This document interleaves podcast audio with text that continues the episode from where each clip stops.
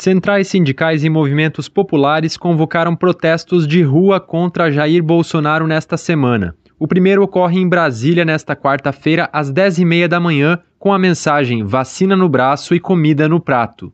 Também estão previstas manifestações em centenas de cidades no sábado, dia 29, pelo impeachment do presidente, com horários e locais a confirmar. Na convocatória, os organizadores fizeram questão de lembrar as recomendações sanitárias para evitar o contágio pelo novo coronavírus. Se você ainda tem dúvidas sobre as orientações, basta conferir o Guia de Segurança Sanitária para Manifestantes em Tempos de Covid-19. O manual, elaborado pela Rede Nacional de Médicas e Médicos Populares, está na versão online desta reportagem no site do Brasil de Fato. A regra número 1 um é só comparecer a manifestações em locais abertos e bem ventilados, sem aglomeração. Mesmo nesses casos, o distanciamento de 2 metros entre os manifestantes deve ser mantido.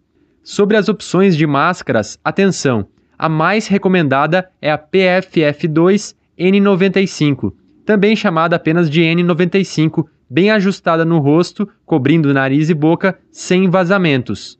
Uma alternativa para quem não tem máscara desse modelo é usar a cirúrgica simples, coberta por uma máscara de pano. Nesse sentido, a Rede Nacional de Médicas e Médicos Populares sugere que os próprios organizadores disponibilizem máscaras adequadas para manifestantes que não possuem. Por fim, o Guia de Segurança Sanitária chama atenção para o deslocamento até o ato. A preferência é por transportes bem ventilados e o uso de máscara é indispensável no trajeto. Como em qualquer ocasião durante a pandemia, não deve haver beijos e abraços. Objetos pessoais, alimentos e bebidas não devem ser compartilhados.